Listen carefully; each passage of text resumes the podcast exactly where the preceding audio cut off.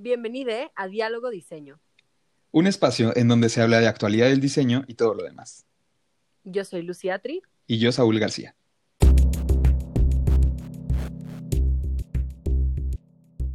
Hola, ¿cómo están? Bienvenidos a Diálogo Diseño. Eh, hoy estamos súper emocionados porque, como saben, estamos haciendo un especial de educación en línea y tenemos a alguien que sabe del tema y que sabe de qué es la educación mucho más que cualquiera de nosotros que somos simples diseñadores. este, hoy nos va a acompañar Abigail Martínez en, en esta conversación. Ella es licenciada en Educación por la Universidad Nacional Autónoma. Ella es licenciada en Educación por la Universidad Autónoma de Ciudad Juárez, con estudios eh, también de desarrollo sostenible en Cuba y estudios de sociología y filosofía de la educación en Argentina. Ella también es maestra internacional de educación de adultos para el cambio social por la Universidad de Glasgow, la Universidad de Malta y la Universidad Abierta de Chipre, así como la Universidad de Tallinn. Y actualmente colabora como asistente de programas en My World México, que es una organización que tiene como objetivo la movilización e involucramiento activo de personas y organizaciones de todos los sectores a favor de la implementación, monitoreo, seguimiento, socialización y evaluación de la tan importante Agenda 2030. Y también así, bueno, es, docente y entonces nos puede hablar desde la experiencia eh, de, todo esto que ha sido la educación en línea en, en, la emergencia sanitaria. Este, ¿Cómo estás, Lucy? ¿Cómo estás, Avi? Yo estoy muy emocionada de que nos va a acompañar el día de hoy una súper, súper docente. Pero pues, Avi, ¿tú cómo estás? ¿Es tu primera vez en un podcast? Sí, es la primera vez. Bueno, había estado en una entrevista en radio, pero es diferente un podcast. Y bueno, estoy muy emocionada de poder tener este diálogo con ustedes y poderles compartir un poco de, pues, lo poco que sé. Híjole, llevas como ocho años estudiando esto y dices que lo poco que sabes, ahí. Bueno, es que en educación hay mucho que aprender, entonces es como que una partecita súper pequeña, pero... En, en todas partes. Pero como la sí, en todo. Ok. Este, pues como ya lo mencioné en, la breve introducción, pues estamos aquí para hablar de este fenómeno mundial que nos tiene pues encerraditos, ¿no? Que es la, pandemia de COVID-19. Em, esto ha detonado muchísimos diálogos, como el derecho a la educación, la desigualdad, como lo platicábamos en nuestro episodio pasado, y em, pues se han tomado acciones emergentes, acciones que tuvieron que ser de golpe y pues de repente no tan planeadas, pero que sin duda han generado pues aciertos y desaciertos, ¿no? Eh, y, un poco este diálogo es para mm, poder aprender o, poder externar conocimiento y, con el fin de implementarlo en los semestres venideros o en los eh, periodos escolares venideros que seguramente van a sufrir una evolución desde acá. Y claro, yo creo que también haciendo hincapié hacia lo que vimos la, el diálogo pasado, este, creo que un poco a donde llegamos eh, a modo de reflexión fue que la educación está pasando por un proceso de transformación, ¿no? A partir de esta situación en la que nos encontramos. Y no es una transformación efímera, sino quizás una transformación con secuelas a muy largo plazo, ¿no? Eh, y pues a mí me interesa muchísimo platicar esto contigo, Avi, porque creo que justo desde tu postura, eh, desde la educación, desde la docencia, vamos a poder aprender mucho acerca de qué es lo que nos depara en temas de educación frente a la emergencia, del, la emergencia sanitaria en la que estamos ahorita por COVID-19, pero también eh, con viendo un poquito más allá, ¿no? A la perspectiva hacia el futuro, de qué es lo que puede pasar con la educación y hacia dónde vamos. Bueno, sí, definitivamente ha sido un reto para absolutamente todos, ¿no? No solo para docentes, ha sido para padres de familia, para los niños, como lo hemos podido ver. Este, que fue una decisión muy apresurada y que nos ha enseñado mucho, lo, lo ha hecho desde cómo aprender a usar las tecnologías, ¿no? Porque muchos maestros si yo lo puedo ver mis compañeros, ¿no? De que yo soy de las más jóvenes y aún así hay veces que los niños me gritan, está silenciada, mi, porque se me olvida, se me olvida que tengo el micrófono apagado, ¿no? O que ellos me tienen que decir cómo usar el Zoom o que les tengo que preguntar a ellos que compartan pantalla y esas cosas, ¿no?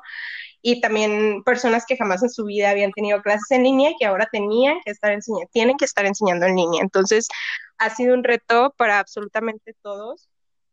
Y bueno, este reto positivo y negativo, ¿no? Sí, hemos aprendido mucho, hemos estado haciendo uso de las tecnologías de la información y comunicación, los niños tienen ahora, pues, ah, yo creo que han aumentado sus habilidades de investigación enormemente, pero bueno, también están las desigualdades, ¿no? Yo me posiciono como una docente que he sido súper, súper, súper privilegiada durante la, durante la pandemia. ¿Por qué? Porque trabajo en un colegio privado bilingüe. ¿Por qué? Porque todos mis niños tienen acceso a a Internet, porque todos tenemos un iPad en donde estamos trabajando, porque nosotros no utilizamos, por ejemplo, Google Meets y Classroom nada más, nosotros tenemos una plataforma especializada en educación, en donde tú como docente tienes todas las herramientas y tú como alumno tienes absolutamente todas las herramientas y tienes todas las apps pagadas, ¿no? Entonces estoy en una posición súper, súper privilegiada pero pues también existe aquellas personas que no tienen ni acceso a televisión, ¿no? Que ni siquiera pueden acceder a, accesar a estas clases que son por televisión, que no tienen internet, que los papás tienen que decidir entre comprar un galón de leche o ponerle la recarga al teléfono para enviarle las evidencias a la maestra, que la maestra tiene que ver entre reprobar a los dos o tres niños que tenemos permitido reprobar y ver a quiénes, pues los va a pasar sin haber adquirido los conocimientos, ¿no? Que, que se supone que deben de tener, de, bueno, ha subrayado muchísimas cosas, ¿no? Los problemas de la salud mental de los niños, en la salud mental de los maestros, de las familias, el que ahora recae todo en las mamás, ¿no? De que las mamás ahora son mamás, son trabajadoras y son maestras también pero pues también hay el lado no tan, no tan oscuro de esta pandemia y de la educación en línea, pues que ha sido que desgraciadamente quienes tienen acceso, pues son quienes han desarrollado muchísimas ah, habilidades, muchísimas capacidades, tanto como les digo, de investigación, de, de tecnologías, porque pues es el futuro, ¿no? Ya no podemos dar un paso atrás en donde digamos que la educación no va a contar con con acceso a tecnologías o con estudio en la tecnología, ¿no? Este, en las capacidades docentes, yo creo que nos ha hecho todólogos también, este, el saber cómo le vas a transmitir seguridad al niño para decir, no, sabes que yo siempre estoy acá, no solo soy una pantalla, este, para saberlas cómo vas a hacer las actividades un poquito más dinámicas y que no solo estén escuchando y también para replantear qué significa la educación, ¿no? En estos, en estos tiempos de, de pandemia y en lo que viene, como mencionaban.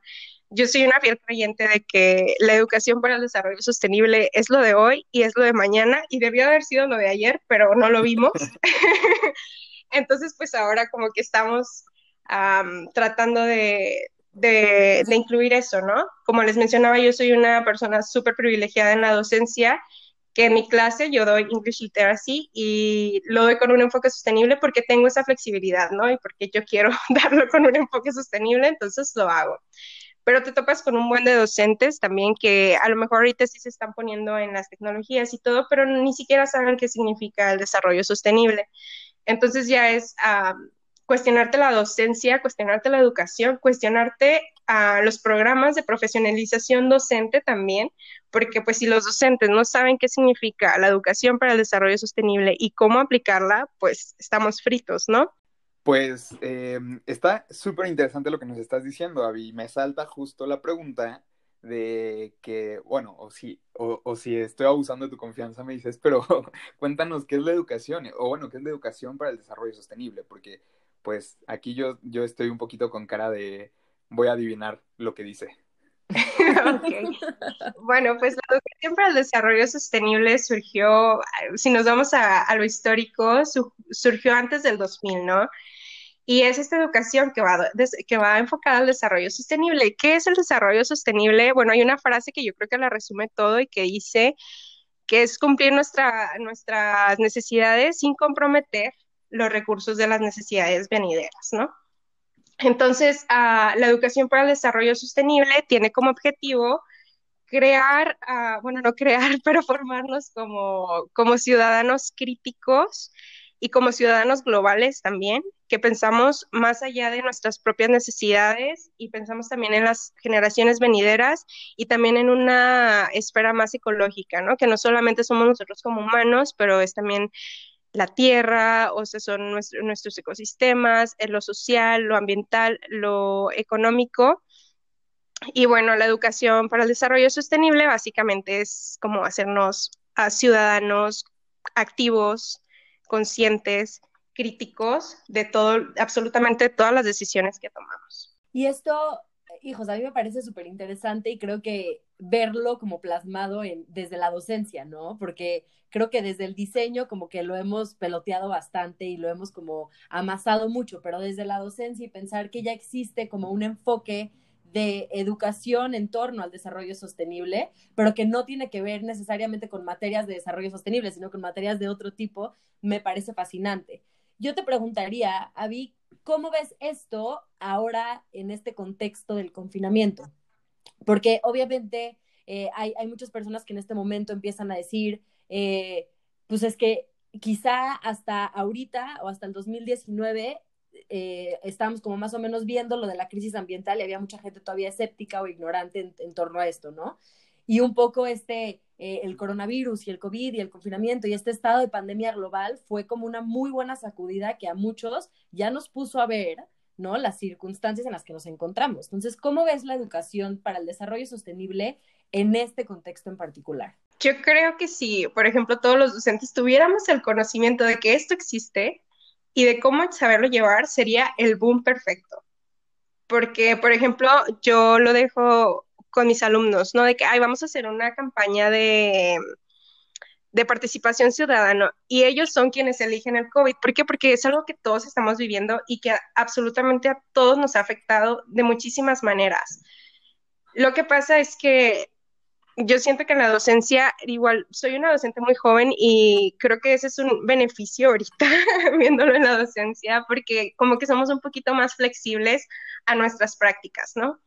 En cambio, hay docentes que ya llevan años y que empezaron sin tecnología, ¿no? Entonces, que ellos eran quienes tenían todo el conocimiento y quienes lo estaban dando a los niños, ¿no? Entonces se quedaron como que en ese frasquito de que, ah, yo soy quien tiene el conocimiento y yo soy quien lo va a enseñar y no son tan abiertos como que a probar otras metodologías, mucho menos cuando no las conoces, ¿no? Y por ejemplo, la profesionalización docente es algo que se ha venido viendo hace una o dos décadas. Entonces, como que no hay bastante investigación, no hay bastante, mucho menos práctica de profesionalización docente de que te diga, ay, mira, hay una nueva metodología, se llama Educación para el Desarrollo Sostenible y la puedes aplicar de esta manera. Y pues desgraciadamente muchos ah, docentes ahorita en pandemia siguen reproduciendo el modelo anterior que ya está totalmente obsoleto, obsoleto, perdón, y, y pues eso nos pone como que, bueno, entonces, ¿qué va a pasar después de la pandemia, no? Porque sigues llevando las mismas prácticas sin ser crítico a lo que está pasando a tu alrededor. Por ejemplo, estas clases de, de televisión, ¿no? O sea, que las vemos y dices, madre mía, o sea, están aburridísimas y qué es lo que el niño se está llevando de acá. O sea, seguro se quedan dormidos mientras las están viendo. ¿Por qué? Porque no es no es ser crítico a tu, a tu contexto, no es ser activo a tu contexto, no es, no es estar haciendo cosas para poder, pues, ayudar, ¿no? Para, para poder generar un cambio social. Entonces, pues, hay oportunidad, pero la verdad es que estoy un poco escéptica por la profesionalización docente y por cómo vemos la educación hoy en día que sí va a haber un, un cambio, obviamente, porque yo creo que hasta en, en, la apreciación a los docentes, ¿no? Porque ahora muchos, muchos papás se dan cuenta del trabajo tan grande que es ser docente y no es solamente una guardería, ¿no? Ya no lo ven como una guardería donde llevan a los niños y los entretienen, sino como un espacio en donde de verdad se está mm, desarrollando a la persona. Está súper interesante, Avi. Eh, la verdad es que este tema de la profesionalización docente es algo que yo he estado platicando con eh, Luis Equiwa, que es eh, un, doctor en diseño, y es que, mm, pues, se percibe el reduccionismo completamente en, cómo se aborda la, la, educación, ¿no? Es un poco triste porque, pues, no sé, justamente desde la modernidad la educación empieza a servirle a, pues el Estado o, quien dirige el país. Y pues de repente, digo, no me quiero poner muy político, pero también a, a un gobierno, dígase el que sea, le va a funcionar más, eh, pues, tener a la gente bajo, bajo control, pues limitando el conocimiento un poco, ¿no? Y, y, con esto hace un poquito de resonancia en mí la pedagogía del oprimido de Iván Illich, este, que pues justo es este aprendizaje participativo a partir de realidades concretas de una comunidad, ¿no? Entonces, creo que si, si, empezamos a eh, pues descentralizar la educación, a focalizarla en, en, este, en, los sectores en donde se va a aplicar, pues puede ser, este, no sé, que, que sí empieza a verse cambios eh, reales. Em, y es que es un tema, o sea, muchas veces el, en, nivel básico como que era un poquito más eh, notorio que había una profesionalización, o sea, la gente sí y eh, iba como hacia áreas de pedagogía, eh, bueno, en, nivel preescolar pues están todas las escuelas de educadores, están las normales, pero como dices, al final era una, una un replicar eh, pues discursos aprendidos, ¿no? ¿no? No había, o bueno, no se notan tanto el aprendizaje significativo para los alumnos. Y bueno, ¿qué te digo a nivel licenciatura o, o en, en, medio superior? La verdad es que ahí, pues quienes están enseñando es porque les dio la gana enseñar desde su área, pero realmente nunca se les exige una, una pues no sé, ni siquiera un cursito, ¿no? De enseñanza. Entonces es, algo bien crítico que tenemos en México que sucede y digo, así como hay eh, malos maestros, hay buenísimos maestros que aún sin tener esta educación, pues tienen como la concientización, pero pues no sé, creo que sí es para, para reflexionar y para pensar que muchas veces decimos, es que desde la educación está el cambio, pero pues qué tanto cambia de educación, ¿no? Para que se logre eso. Sí, exacto. Incluso, bueno, tengo la maestría en educación de adultos, ¿no? Y nadie, o sea, todo el mundo nos dice, ¿y ustedes qué hacen? Porque pues educación de adultos, o sea, en México no existe. O sea, obviamente existe porque está en todos lados, ¿no? Pero educación de adultos en sí, solo el ICHEA, bueno, el, el INEA, aquí en Chihuahua es el ICHEA, pero el INEA a nivel nacional, y es súper enfocado a alfabetización, ¿no? Cuando pues educación no solo es alfabetización, o sea, educación se debería de ver como el desarrollo integral de la persona a cualquier edad, porque, híjole, o sea, enseñar a adultos es la cosa más difícil, aún más que los niños, porque los niños pues vienen todavía un poquito más blanditos y están absorbiendo todo, pero cuando eres adulto tienes que desaprender tantas cosas y desaprender es la cosa más difícil a la que te puedes enfrentar y no hay, una, no hay esta profesionalización docente, o sea, por ejemplo, como mencionaba Saúl, o sea, en universidad, tú vas con una maestría en educación de adultos y te dicen, no, pues es que pues vayas a enseñar a Linea, ¿no? Y es, así como que no, pues, o sea, hace mucha falta, tenemos que profesionalizar, profesionalizar a los docentes, que darles un poquito de, de andragogía o de, de pedagogía también, como lo quieran llamar, este pero no se ve como un campo profesionalizante. También, por ejemplo, cuando contratan en NGOs y todo esto que quieren dar capacitaciones y todo, siempre se va más por alguien que tiene trabajo social, que sí es muy importante y es muy, también es relacionado, pero pues si estás dando educación, ¿no? Que mejor que tengas un perfil en educación y que sepas todas las estrategias que se tienen que utilizar para, para dar una educación de calidad, ¿no? Y no solamente pasa en México, o sea, pasa en todos lados. Así es, este, creo que sí tenemos que poner, eh, bueno, nosotros desde el privilegio de donde estamos parados, un poquito la presión para que empiece a suceder esto. Y bueno, Avi, obviamente te invitamos y, nos obligamos a nosotros mismos a hacer un poquito de tarea, de investigar acerca de teorías de, la educación que, que, tienen como afinidad con lo que está pasando y con lo que nosotros creemos, ¿no? Nuestras líneas de investigación y nuestros modelos este, bajo los que nos regimos. Y pues encontramos por ahí algo de nuestro querido Bauman, que es así compadre de Lucy, y que nos cuenta de la pedagogía líquida. que, que, bueno, si quieres, Lucy, tú platícanos un poco de las características de esta liquidez, este, y para, para que podamos como platicar de, de, ella y de qué tan pegado está con, con lo que estamos platicando. Pues es que en realidad a mí me, pareció muy interesante justo cuando leí esto de la, van a, ya, los escuchas van a decir que soy una adicta Bauman, pero de veras que esto vino de Saúl, o sea, esto ni siquiera vino de mí, cabe aclarar. Eh, pues ya, ya, ya, hemos hablado un poco de Bauman y de cómo eh, su postura ante la modernidad, en cuando la, cuando la plantea, este, es que la modernidad es líquida, eh, que todos nosotros como individuos este, no tenemos como características muy puntuales o definidas, sino que nos vamos definiendo a partir de cosas como un poco efímeras, este, no, nos, no nos agarramos de, de, de presupuestos tan sólidos, digamos, como que empezamos a tener como este carácter como de fluidez un poco, tanto de identidad como de eh, ser parte de una comunidad o una sociedad, etcétera, etcétera, ¿no? Que creo que pues es muy interesante ya, ya no sé si estoy tan en pro de, de Bauman últimamente, Saúl. Particularmente después de leer que existe también el discurso pedagógico líquido, que es como, ok, todo es líquido con este señor, está hecho de agua. Pero, este, pero pues nada, o sea, yo un poco lo que rescato de, de lo que entendí de la pedagogía líquida, este, es que los individuos pues realmente llevan a cabo sus prácticas sin tener como tanta, es más como por prácticas, Saúl, me corregirás si estoy equivocada, pero es más como por, prácticas que por conocimientos tan puntuales, ¿no? O sea, es como más eh, eh, por hacer que por saber, ¿puede ser? ¿Algo así? La verdad no soy la experta en pedagogía, no sé si Saúl quieras como, como un poquito a completar eso, o igual si Avi tú sabes un poco de eso. No, pues Avi, ¿no? Avi es nuestra experta de hoy. Yo qué voy a hacer explicando pedagogías.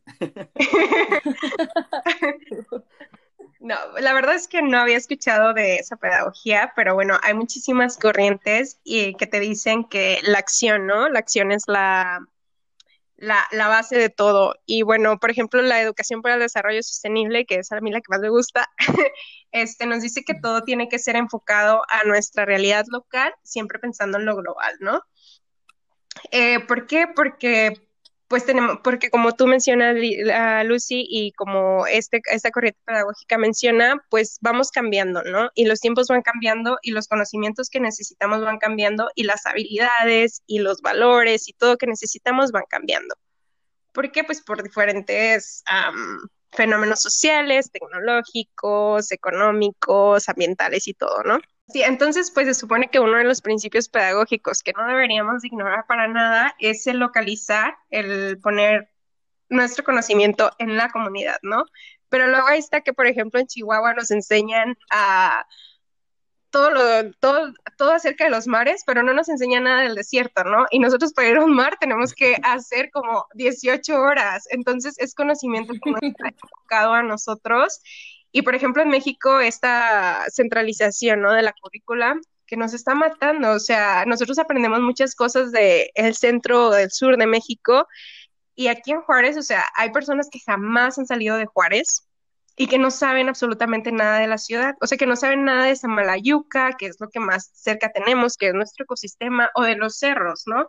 Que los vemos ahí como un par de piedritas y que no, no sabemos el, el, efecto enorme que tiene nuestro ecosistema como ciudad, ¿no? Luego hay por eso nos estamos muriendo con los índices tan altos de contaminación, o por ejemplo que no nos enseñan estos flujos migratorios que vivimos acá día a día y la gente ignora totalmente el efecto que tiene nosotros como personas, ¿no? Como seres fronterizos y como personas que viven en Ciudad Juárez. O los feminicidios, ¿no? No nos vamos lejos, o sea, nos enseñan, no nos enseñan nada de eso, o sea, hay mucha gente que no sabe la historia de los feminicidios en Ciudad Juárez y eso aún tiene un impacto tremendo en nuestra personalidad, o sea, como mujeres juarenses, fronterizas, y en la vida en comunidad.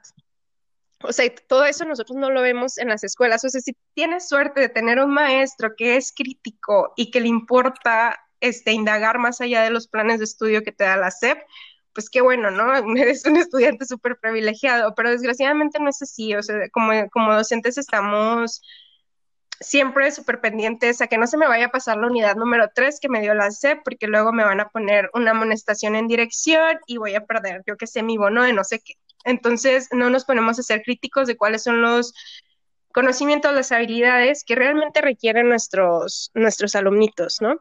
Yo ahí, ah, y ahora voy a aprovechar que Abby está acá para que lo platiquemos, porque tengo como un poco esta, pues como duda de, de qué, o sea, entiendo que hacer la educación, hijos, no quiero sonar tan incendiaria, para nada va por allá, pero entiendo que la educación, eh, cuando cuando la focalizamos, quizás empiezan a tomar en cuenta como nuevas corrientes de educación o nuevos conocimientos o enseñanzas que existen en lugares que quizás han sido oprimidos, como dice Saúl, ¿no? Y que de repente, cuando se trae este monstruo del sistema educativo eh, que responde quizá al sistema capitalista, entonces este tipo de educaciones, enseñanzas o aprendizajes se ven como un poco oprimidos.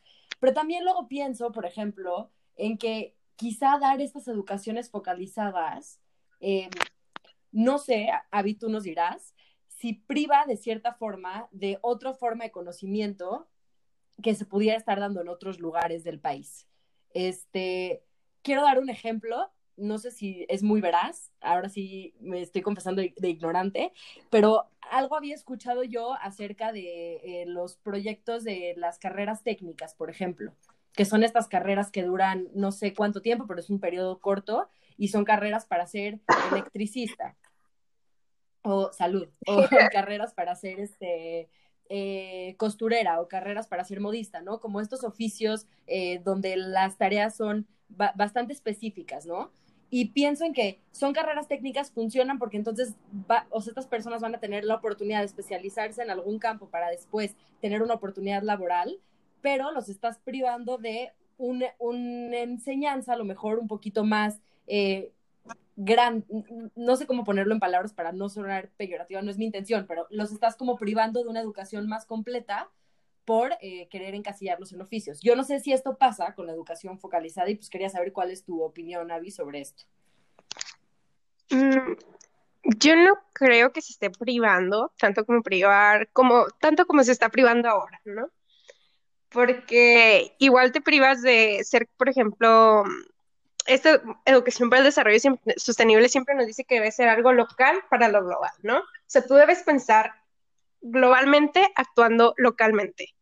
Entonces, la educación se da con una perspectiva global, sabiendo que hay muchas corrientes de conocimiento en todos lados, pero tú debes de ver tus necesidades en tu comunidad y actuar conforme a ellas. Ah, por ejemplo, ah, cuando estuve haciendo la maestría, veíamos mucho Paulo Freire, ¿no? Y pues él eh, su realidad está en Brasil y todo eso, pero lo focalizábamos en las comunidades en las que estábamos trabajando, en los distintos países a los que fuimos, ¿no? Y que es una cosa súper complicada, porque para empezar, pues nosotros no éramos de ahí, entonces es muy difícil saber las necesidades de la comunidad cuando tú no perteneces a esa comunidad. Y como docentes, siento que mm, si nos enseñaran todas estas corrientes globales, ¿no? Y sobre todo el desarrollo sostenible, ¿no? Que nos dice este enfoque de que, oye, tienes que tomar en cuenta lo social, lo económico, lo ambiental para poder enseñar a los niños y enseñarlos enfocados en las necesidades que ellos tienen, pero siempre darles como que esta perspectiva global, ¿no? Y bueno, no sé si eso contestó más o menos a la pregunta, pero respecto a, lo, por ejemplo, las escuelas técnicas, yo siento que es algo que hace mucha falta, porque por ejemplo luego estamos súper llenos de, psicólogos y de administradores, pero ya es súper difícil encontrar a un electricista, ¿no? Y caemos en la, en este, no sé cómo decirlo, pero como que en esta valoración de la universidad como lo top y dejamos los conocimientos tradicionales a un lado, ¿no? O los oficios a un lado y los hacemos menos. Entonces, no creo que sea como que limitarnos, porque luego, por ejemplo, lo veo con mis niños, ¿no? Hay muchos niños que, híjole, tienen un súper talento para dibujar, o sea, para pintar, para bailar, pero los papás lo ven como una subciencia, ¿no? Ay, no, porque va a ser mi hijo de bailarín, pues se va a morir de hambre, ¿no? Entonces le cortan las alas y lo mandan de administrador, cuando de administrador, pues lo siento, pero jamás va a encontrar trabajo, o sea, si no tiene una maestría, un doctorado y cientos de certificaciones, es súper difícil que el niño vaya a encontrar trabajo porque hay montones de administradores. Entonces, no, y más ahorita, ¿no? Sí. O sea, creo que ahorita también estamos como justo en este momento donde los oficios que parecían ser los grandes oficios, ¿no? Se quedaron sin chamba. Y yo lo veo mucho, por ejemplo, con las redes sociales y en algún momento me topé con una foto que decía algo así como para toda la gente que desvalorizó el arte o desvalorizó como todo este, este, no sé, la exploración, el cine, el arte o lo que sea, pues ahora agradecelo porque estás encerrado en tu casa y quizá lo único que estás viendo es el contenido digital que pues, normalmente es artístico, ¿no? Entonces también como que abre nuevas oportunidades de lo que se puede llegar a hacer, ¿no? Y a nivel de educación, o sea, ahorita ya lo cierto, y no sé, tú nos corregirás, Avi, la verdad es que la maestría tampoco te garantiza nada. Nada. estamos como... Sí, en, el ciclo constante del desempleo, nada más así, profesionalizándonos más, pero ahí, o sea, está impresionante. Sí, o luego, por ejemplo, surgen nuevas, nuevas carreras, ¿no? Y de repente tu maestría eh, que hiciste hace 10 años, pues es totalmente obsoleta. Por ejemplo, en tecnologías, ¿no? O sea, en tecnologías hace 10 años estaban viendo, yo qué sé, el tal sistema y ahora está totalmente obsoleto y ya de nada le sirvió. Entonces, como por eso la importancia de esta educación constante, ¿no? Y de estar siempre críticos a nuestro entorno y qué es lo que está pasando. Ok, sí, em, creo que es súper acertado lo que ambas están diciendo, me, caen muy bien. Este, y, es que, bueno, como regresando un poquito a esta fantasía que, que se nos hizo creer desde el modernismo, de que mientras más estudias, mejor te va y también la meritocracia y, esta onda de la em, interseccionalidad, eh, pues es lo que nos tiene pensando eso, ¿no? O sea, si, si estás estudiando porque piensas que eso te va a garantizar algo, pues en este mundo posmoderno, pues lamentablemente no. Pero si estás estudiando porque realmente crees que desde tu estudio puedes generar un cambio, puedes apoyar a alguna cosa del mundo, pues por ahí sí va el camino eh, en, lo correcto. Y creo que eh, pues cada vez eh, podemos abrir más los ojos hacia esa parte y, dejar de lado este, como, como nos lo decía nuestra invitada pasada, Claudia, este anhelo de ser millonarios y tener todo y, y, no tener carencias y más bien centrarnos en disfrutar lo que estamos haciendo y disfrutar lo que estamos generando para, pues, pues sí, para poder este, cambiar la sociedad. Ay, qué, qué utópico me escuché. qué bonito. Pero bueno, este, con esto, Avi, yo quería caer un poquito, a ver si nos puedes platicar de la pedagogía crítica de Freire, o sea, de, de, esta escuela sin muros, que creo que ahorita más que nunca se está dando, que también e, es algo que creo que desde la educación ya se estaba trabajando de años anteriores, o sea, como que era algo eh, prospectivo, sin embargo, la emergencia en la que, que, que, nos agarró este 2020, pues nos hizo hacerlo de o ¿no? o sea, como que todos estábamos pensando que sí, eventualmente eh, íbamos a poder dar clases fuera de un aula, pero pues de repente fue como que agarré el Zoom porque es hora de hacerlo. bueno, Freire nos dice que eh, nos habla de la educación crítica y de que todo se da en comunidad, ¿no? Y que hay una frase de él súper bonita que la voy a buscar porque no me quiero equivocar al decirla, pero es algo así de que, bueno, me la voy, si me la inventé, pues es algo relacionado con Freire. en vez de citar a Freire, citan a Abigail Martínez 2020. Sí. es algo así de que nadie se educa solo a todos nos educamos entre todos, mediados por el mundo, o algo así. O sea, en palabras bonitas, lo dice Freire, yo solo lo estoy diciendo así como, como me acuerdo la idea esencial. Pero bueno, Freire nos dice que nos, nos educamos en, en comunidad y cómo nos vamos a educar en comunidad a través del diálogo. Él habla un chorro del diálogo y dice que las personas tienen que entrar en diálogo, ¿para qué? Para poder conocer nuestras propias necesidades para poder crear conciencia, para poder ser críticos y para poder actuar conforme a todo eso que vamos aprendiendo uno de los otros. Él, pues no está totalmente en contra de la educación formal porque igual la necesitamos, ¿no? Igual necesitamos abogados, igual necesitamos diferentes profesiones, eso, eso no está en duda. De lo que él está súper en contra es de la educación bancaria, que es la educación bancaria en donde el profesor llega se sienta y da la cátedra, ¿no? Y qué es lo que pasa en muchísimas universidades, o sea, yo digo, ay, yo estoy súper, yo estaba en la, pues siempre he estado envuelta en educación, entonces siempre he tenido profesores que ven otras, otras pedagogías y que tratan de enseñarnos de diferente manera, ¿no? Por ejemplo, en la UACJ, o sea, nuestro edificio era el único que tenía muchos colores y que, y que todas las mesas eran redondas y que no había butacas como en los, en los salones tradicionales y que trabajábamos en el piso y que nos íbamos a la cancha y que si queríamos nos íbamos al parque a estudiar. O sea, yo viví como que una, una universidad muy diferente, ¿no? En cambio, ves a los de derecho y pues, o sea, ellos pobres, o sea, no pueden ni hablar porque se tienen que aprender la constitución de pe a pa. Entonces Freire está muy en contra de eso, ¿no? De que veamos a, las personas como los todo, a los profesores como, ay, me va, me va a venir a iluminar porque yo soy un pobre ignorante que no sabe nada, ¿no? Él nos dice que todos sabemos, que todos nos debemos educar entre todos y que vamos a actuar a través de la comunidad. Este, siento que a veces sí se incluye, por ejemplo, ay, pues es que la, la educación en México es súper desigual, que es pues imposible generalizar. Entonces voy a hablar desde lo que, por ejemplo, yo estoy haciendo en mi colegio. Y bueno, acá en el colegio, les digo otra vez, son niños súper privilegiados que tienen papás profesionistas, que tienen los medios económicos para estar pagando un colegio de esta categoría, ¿no? Que tienen maestros top, lo tengo que decir, no porque lo diga por mí, pues, sino también por mis compañeros, y que tenemos todas las herramientas sabidas y por haber, ¿no? Entonces acá, por ejemplo, en mi clase, a veces de que tenemos que hacer, no sé, una campaña para reducir uh, el uso de químicos tóxicos en la casa.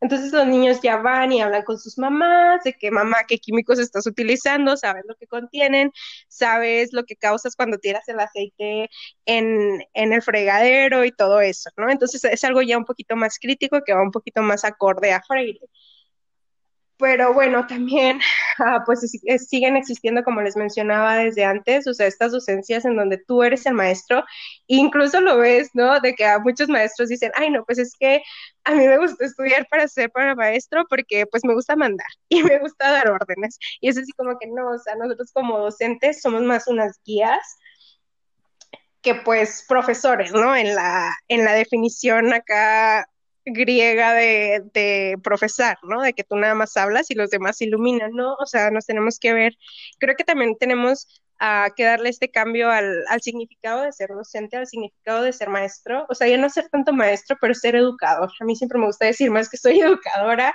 a que soy maestra, ¿no? Porque educar uh, va más en torno al desarrollo integral de la persona y a través de las personas de la comunidad.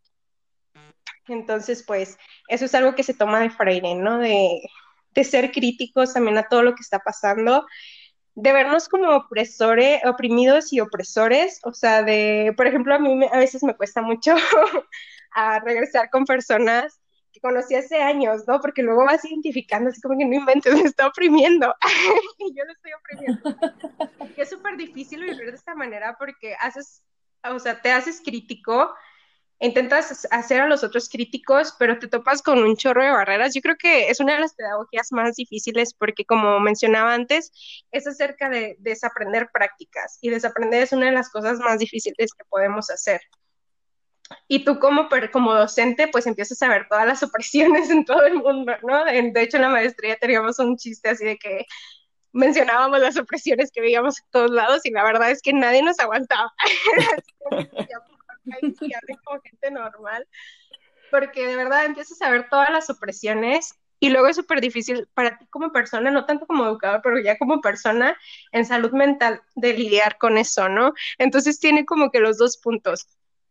El lado bueno de que, ay, pues puedo hacer un cambio, pero el lado malo de que, pues a, veces decíamos, ay, ¿cuándo vamos a ser felices otra vez? Pero no es que no vamos a ser felices, sino que tenemos, yo creo que nos esta pedagogía nos saca de nuestra zona de confort, ¿no?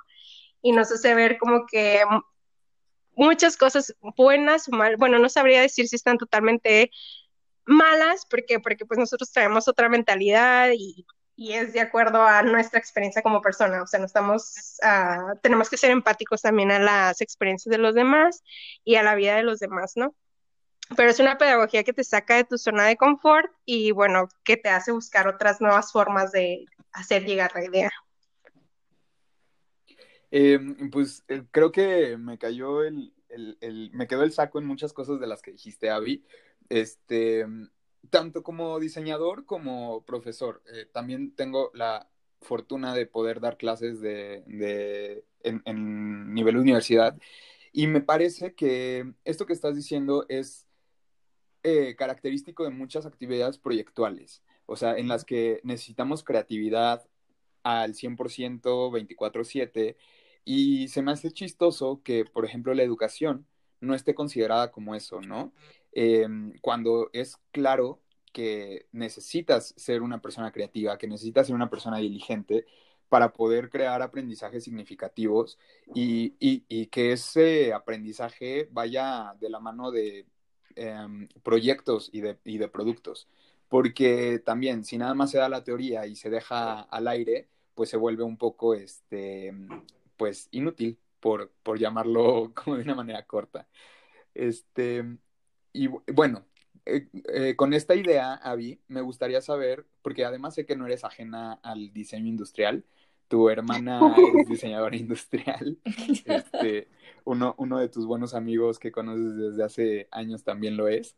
Entonces, cuéntanos, Avi, eh, ¿cómo, ¿cómo crees o cómo ves el reto de, pues, justo transmitir eh, conocimientos creativos a través de una pantalla? ¿Cómo transmitir uh, creativo? Mira, te, te, voy a poner un ejemplo. Sí, ok. Este, yo la clase que doy en la universidad es de diseño cerámico. Y entonces, eh, el, el, semestre que nos tocó mitad y mitad, pues eh, fue fácil, ¿no? O sea, como que se dio la, parte práctica y con esa base se pudo terminar el curso y, llegamos a, a resultados muy, muy interesantes. Sin embargo, en el semestre que empezó dentro del confinamiento, el entusiasmo por los chicos de tomar estas materias, pues fue prácticamente nulo, porque pues al final, ¿cómo le hacen, no? ¿Qué hacen con este, con, pues con sus manos? ¿O qué hacen con, con, con cómo expresar lo que están eh, pensando? Entonces, eh, pues sí se vuelve un reto bastante importante, porque digo, a mí me pasó en cerámica, pero seguro les pasó en pintura, en este, escultura, en, incluso en kinder, ¿no? Entonces, cuéntame cómo ves esta onda, o sea, cómo, cómo lo podrías abordar tú.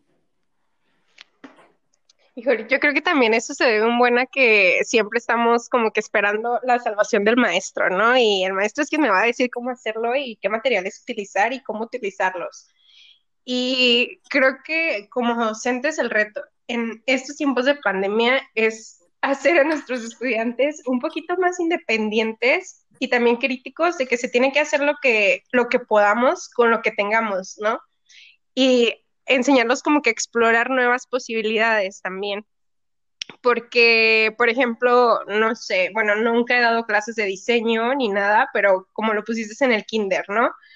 Este, que luego en el kinder es súper difícil porque los niños pues están súper, súper, um, pues tienen que estar con la mamá, ¿no? Pero vamos a ponerlo en secundaria, donde ya son un poquito más independientes y todo. De que um, hay veces que, por ejemplo, les digo a mis alumnos, ¿no? Ahí vamos a hacer un proyecto y no les doy tantos como guidelines, uh, es más como que, bueno, ustedes sean críticos y ustedes háganlo a sus posibilidades. Entonces, pues la educación siempre nos ha enseñado que el maestro nos tiene que decir qué hacer, ¿no? El paso uno, el paso dos, el paso tres, el paso cuatro y cómo vamos a llegar a nuestro resultado. Y creo que como docentes en tiempos de pandemia, uno de nuestros retos más fuertes y que tenemos que poner en práctica y que tenemos que dejar también ese, mm, ese lado de que yo tengo el poder como docente y yo soy quien los voy a iluminar a ustedes, es como hacerlos un poquito más críticos, flexibles e independientes a que ellos tienen pues diferentes medios, ¿no? Y que tienen que ser creativos en cuanto van a hacer las, las cosas. O sea, aún en la maestría, por ejemplo, a, a, nosotros nos pasó de que una vez nos dijeron, ay, no, pues van a hacer un estudio de caso de esto. Y no nos dieron ningún lineamiento para hacerlos. Y nos estábamos volviendo locos. Y era así como que, pero es que, ¿qué quieren? Y al final dijimos, no, o sea, pues ese es el chiste, ¿no? Ser creativa y llegar a un resultado conforme tú tú lo quieres, ¿no? O sea, que el, guía, el maestro, el guía va a estar ahí si tú lo necesitas, pero que tú tienes que ser creativo para romper también estos, uh, no sé cómo sea en diseño, la verdad, pero romper con estos paradigmas de que, ay, no sé, siempre estás utilizando el mismo material, ¿no? Pues experimenta con otros y a ver qué sale. O sea, a lo mejor y sale algo bueno, ¿sabes? O, ay, no, pues es que siempre utilizas, no sé, esta maquinaria, pues bueno, ahora experimenta con otras cosas que tienes a tu alcance para ver qué sale, ¿no? Y pues bueno, bien dicen que las, uh, o sea, las buenas cosas siempre salen en los tiempos de crisis y cuando tratas de salir de, tus, de tu zona de confort. Entonces, siento que como docentes sí necesitamos mucho este um, alentar a los, a los alumnos a que se salgan de su cajita, ¿no?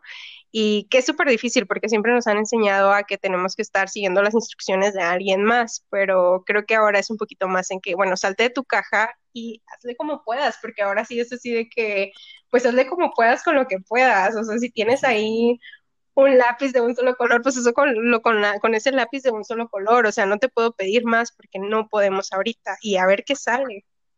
No sé si eso respondió tu pregunta o se fue por otro lado completamente distinto. No, sí, sí respondió y también creo que es una invitación para los escuchas docentes que anden por ahí. O sea, como esta, esta onda mm, también de la empatía, creo que es bien importante en este momento, ¿no? O sea, no podemos medir con la misma vara a un alumno que sabemos que tiene todas las posibilidades a, a, otro alumno que pues solo, no sé, lo, lo apoya a uno de sus padres y, o su madre y, y que trabaja todo el día, ¿no? Entonces, creo que ahí sí entra como un poquito esta empatía y este lado humano que, que nos distingue de las máquinas. este, y, y bueno, en esta posmodernidad también se siguen aplicando los sentimientos. Sí. ya no es importante que ¿Cómo? Que es más importante que nunca, porque bueno, al menos cuando estás con la gente, pues puedes ver el lenguaje corporal y no sé, o sea, hay veces el apoyo, pero en línea, híjole, es súper difícil. Hace poquito mencionaba, o sea, a veces entro a mi clase y digo, ay, me deprimo más, ¿no? Porque veo la cara de todos mis niños, o sea, súper fastidiados, sobre todo ya cuando es la, me toca darles la última clase, es así como que, ay Dios, o sea, súper fastidiados de que han estado ocho horas en la computadora, bombardeados de trabajo, bombardeados de, de, de tareas y que nadie siquiera les pregunta cómo están, ¿no? O sea, oye, ¿cómo estás? ¿Cómo te va con las clases en línea? Me han llegado un chorro de mensajes así de que, ay, maestra, es que estoy sufriendo de, de insomnio, de ansiedad. Entonces, pues ya es así como que, pues uno entre lo que puede, ¿no? Pasarles tips de yoga, de meditación, de que, bueno, pues si quieres podemos platicar en la tarde y pues ya te desahogas, ¿no? Y me dices qué está pasando. Entonces, como dice Saúl, ahora necesitamos el, esta perspectiva humana más que nunca porque pues estamos mediados por por tecnología y es súper difícil. O sea, yo en mis clases en línea, tengo que ser honesta, yo me quedaba dormida y a veces ni siquiera sabía lo que había pasado, ¿no? Y los profesores jamás llegaron a conocerme y ahora tenemos que romper con eso, ¿no? O sea, tenemos que conocernos aunque sea en línea y tratar de formar esos lazos. Algo que dice Freire también que me encanta es que dice que la educación es amor. Y a lo mejor suena súper cursi y todo, pero la educación es amor. O sea, tú con tus alumnos, yo creo que no hay algún docente en este mundo, por más malvado que sea, que no haya formado vínculos de amor con alguno de sus alumnos. O sea, porque educar es amor, son relaciones personales y siempre incluyes como que estos vínculos, ¿no? Y los quieres, o sea, por más de que no te entregue trabajo y te haga renegar y todo eso, o sea, es un cariño especial que se le tiene a la gente y yo creo que es algo que no tenemos que perder, sobre todo ahora que estamos en línea y que todos estamos teniendo repercusiones en salud mental. Es algo que tenemos que retomar un buen. A mí, a mí justo me, me gusta mucho lo que dices porque me da como un sentido de, de paz, no sé por qué. O sea, como que justo hemos estado en unas circunstancias bastante raras y bastante incómodas, un poco lo que da no sé si consuelo es la palabra, pero es que en realidad todo el mundo está así, ¿no? Entonces, en realidad todo el mundo estamos en esta situación tan extraña que apenas si podemos vivir y experimentar y sentir y expresar. Y creo que justo eh, la educación ha sido, si no uno de los mayores retos, quizá ahí al ladito o de, de, la crisis sanitaria y de todo el tema de salud, pues por, por muy cerquita está el tema de la educación, ¿no? Por toda la gente que está como en estos procesos educativos, toda la gente que está involucrada Y yo creo que más que, que ser una condición del, del, espacio en el que estamos, a modo de reflexión y hablar contigo, Avi, me, esclareció muchísimo, y hablar de, de, la educación para desarrollo sostenible o sustentable, pues también es como la invitación a repensar la educación, ¿no? Repensar los contenidos, repensar el cómo vamos a empezar a educar a estas generaciones y cómo vamos a hacer este proceso de aprendizaje-enseñanza, porque también hay mucho que los profesores tienen que aprender, ¿no? O sea, ahora tú decías lo de el Zoom, que el clic, que no sé qué, que el, micrófono está apagado, todo este tipo de nueva, nuevas interacciones a interfaces y creo que es un buen momento para que todos nos de verdad replanteemos qué es lo que queremos aprender y de qué manera lo que estamos aprendiendo va a tener un impacto positivo en el sistema en el que estoy inmerso. Y yo creo que esa es la reflexión que me llevo de hablar contigo, una plática tan, tan, tan amena. Pero pues, Saúl, ¿tú qué, qué concluirías de, de esto? Yo concluyo, Lucy, que mm, igual que lo que siempre estamos aquí diciendo y una, una y otra vez, tenemos que pensar en el sistema. O sea, la educación también es un sistema. La educación es una necesidad que se nos ha vendido como, en, eh, como una necesidad básica de, de, existencia. O sea, bueno, me refiero a esta educación académica, ¿no? Institucionalizada. Eh, pero, pues como lo decía Avi, eh, también es necesario eh, otro tipo de, saberes, otro tipo de eh, proezas que son humanas y que si de repente la educación no se puede dar en un aula o no se puede dar con el sistema, con el temario de, de, una universidad o de la SEP o de quien sea, pues también van a existir otros conocimientos que son igual de válidos, que son igual de importantes y que al final son los conocimientos naturales que nos han llevado eh, a, florecer como sociedad. Y, tú, Avi, ¿qué nos, qué nos quieres eh, decir para cerrar? Ay, pues bueno, ya me hicieron pensar en un montón de cosas.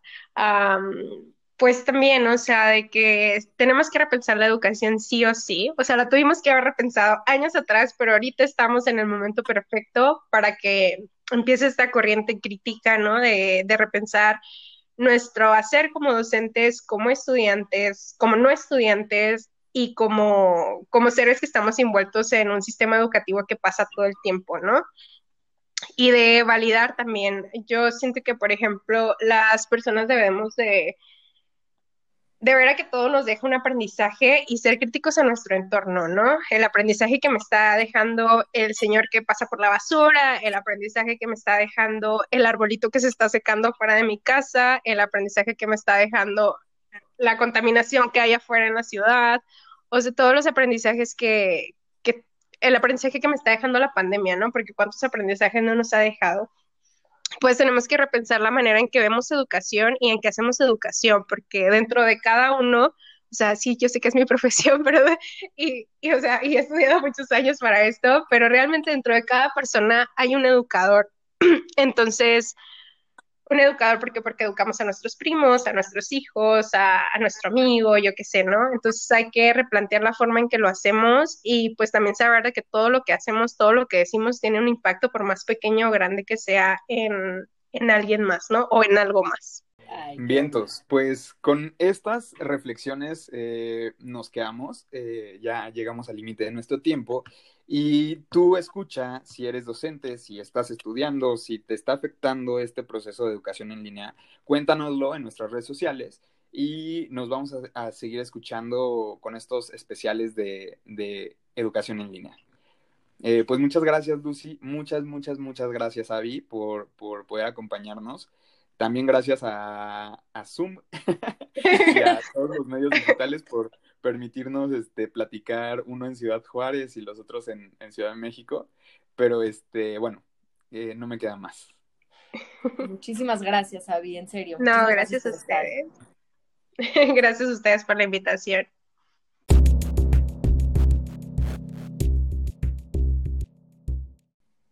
Eh, este, esta semana eh, traigo un objeto bien chistoso para nuestra sección. Es una pelotita de masaje. Que vean cómo está en la. En, en, bueno, en, nos lo pueden, lo pueden ver en nuestro Instagram. Pero bueno, esta pelota yo la amo desde hace mucho tiempo porque cuando hago, me paso del ejercicio, me la paso por todo el cuerpo y me alivia bastante el dolor. Sin embargo, estos últimos meses ha estado muy chistoso porque cada que la gente la ve, me dice que aparece un COVID. y pues es que, o sea, es una pelota verde con, con, piquitos de plástico y pues sí, la neta es que sí parece. Este, tú, Avi, ¿qué objeto nos traes? Bueno, yo tengo un maletín que justo acabo de, de comprar hace unas semanas. Este es un maletín que fue hecho por los presos de en un municipio de Oaxaca, la verdad no me pregunten cuál porque no recuerdo. Y bueno, es un proyecto de una chica que trabaja en reinserción social allá en el estado y bueno, pues lo encargué y me gustó un buen. Está hecho con materiales reciclados y aparte pues contribuye a esta um, reinserción social, a este proyecto. Ándale, qué bonito maletín.